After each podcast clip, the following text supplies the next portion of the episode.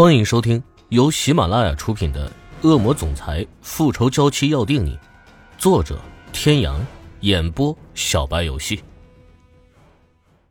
第三百九十集，你是来 M 市旅游的吗？池小雨此时并不想理他，他环顾四周，想找到回去的路。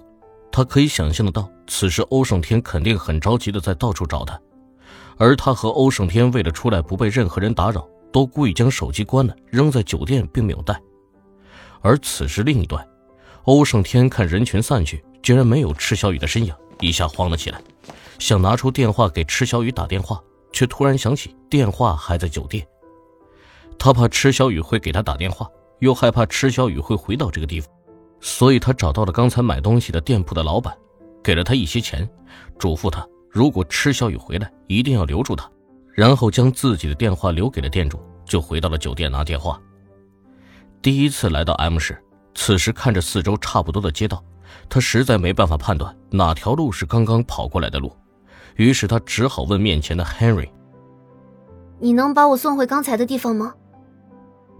恐怕不行，刚才的地方认识我的人太多了，我好不容易才跑出去，不能回去。那你能告诉我怎么回去吗？我自己回去。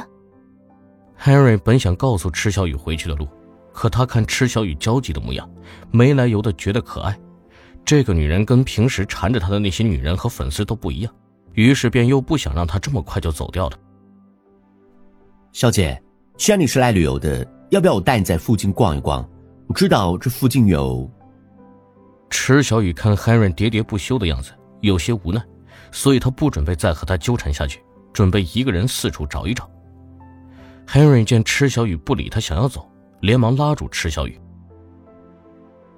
小姐，要我告诉你回去的路也可以，但是你要告诉我你的名字和你的电话号码。”池小雨不想理他，无奈他拉着自己不让自己离开，他只好编了一个英文名字告诉 Henry：“Ariel。”哇，Ariel，真是和你相配的名字呀。那 Ariel 小姐。你的电话号码是？池小雨本想编一个电话给他，但转念一想，他改了主意，说出一串号码，那是欧胜天的号码。他觉得欧胜天说不定此时已经回了酒店拿了电话，而 Henry 果然拿出了他的手机，拨打了这个电话。原本他只是想测试一下面前的池小雨有没有骗他，但电话打过去居然接通了，一个男人的声音从那头传来：“喂，是谁？” Henry 一惊，想挂断电话，池小雨却瞅准时机把电话抢了过来。喂，盛天，我是小雨。小雨，你在哪儿？我在一个。阿瑞拉小姐，你不乖哦，竟然骗我！池小雨看电话被挂断，有些生气，她不想再和面前的男人纠缠下去。既然欧胜天已经拿到了电话。那他随便找个人借电话也可以联系到他，可池小雨很快就遇到了新的难题，他不会外国的语言，而他的英语也不足以支撑他的交流，跟人比划了半天，也没有成功让路人明白他的意思。身后传来男人的笑声，池小雨回过头去，果然是 Henry，他此时正一脸好笑的看着池小雨，他觉得他实在太可爱了。那比划的模样，像，像一只松鼠。你，池小雨此时彻底被这个男人激怒了，脸因为愤怒都有些涨红，而 Henry 在看到他这副模样，明显觉得更好笑了。就当这时，一个声音从他们身后传来，是池小雨听不懂的语言，应该是外国的语言，是一个穿着黑色衣服、背着公文包的外国男人，他直奔两人的方向而来。Henry 看到来人，面色有些不悦。Shit！但男人已经走近他们，Henry 也只好和他交谈起来。池小雨没有理会二人，而是继续寻找新的路人，寻求帮助。半晌，Henry 和那男人的交谈结束了，他朝池小雨的方向走来。二位的小姐，很遗憾，我要走了，不能和你继续玩了。池小雨白了他一眼。谁在和他玩？他巴不得他赶紧走。Henry 看到池小雨这般神情，立马装出一副很伤心的样子。艾瑞小姐，这样我也很伤心的。池小雨此时已经彻底对这个男人感到无奈，他遇见过那么多男人，但还没碰见像这样没脸没皮的人。此时，另外的那个男人走过来和 Henry 说话，似乎是催促的意思。Henry 无奈只能耸耸肩，对池小雨说：“艾瑞了，先走了啊，期待下次见面。”这一次说完，Henry 是真的走了，留下池小雨一个人在这异国的街道上继续找人求助。小雨。就当池小雨有些发愁时，熟悉的声音从背后传来，紧接着就是一个温暖的怀抱。这熟悉的怀抱，他不用看就知道是谁，是欧胜天。欧胜天见到池小雨的那一刻，就把她紧紧的抱在怀里，他差点以为他又要弄丢她了。天哥，你是怎么找到我的？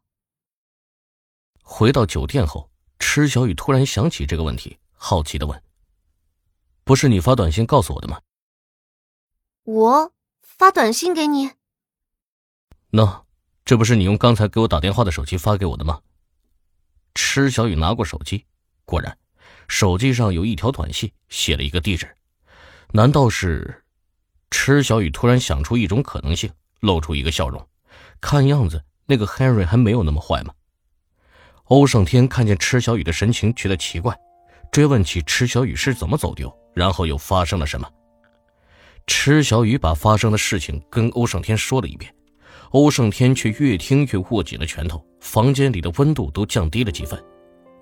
池小雨知道欧胜天这是醋坛子又打翻了，连忙跟欧胜天撒娇道：“天哥。”欧胜天听见这个声音，浑身都要酥了，哪里还记得吃醋，一把把池小雨拽到身前吻了上去。啊！池小雨此时正在和欧胜天在酒店的餐厅中用餐，突然看到电视里出现一个熟悉的身影，正是那个 Henry。池小雨一惊，虽然电视里面具体说了些什么，池小雨不太懂，但是还是不难看出电视上的男人是个明星，而且似乎是个很有名的明星。池小雨突然明白，为什么那天会有那么多人围着 Henry 呢？也明白他为什么问池小雨认不认识他。由于平时工作非常忙。再加上之前经历那么多事情，池小雨哪有时间追星啊？更别说还是个外国明星了。不过，虽然知道了 Henry 是个明星，池小雨也只是惊讶了一下，并没有其他的感觉。他觉得他和这个男人应该是再不会有任何瓜葛了。突然间，电视里出现的广告吸引了池小雨的注意，是今天晚上的一场时装秀。池小雨立刻就有了兴趣，看着欧胜天说：“天哥。”我想看这个。欧胜天瞧了一眼电视，立刻就明白了。虽然他对于这些秀展之类的东西并不感兴趣，但他知道作为设计师的池小雨喜欢，于是宠溺的揉了揉池小雨的头发。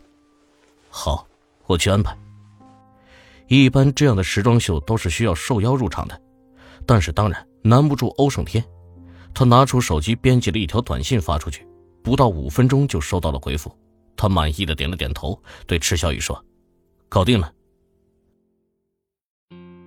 各位听众朋友，本集到此结束，感谢您的收听。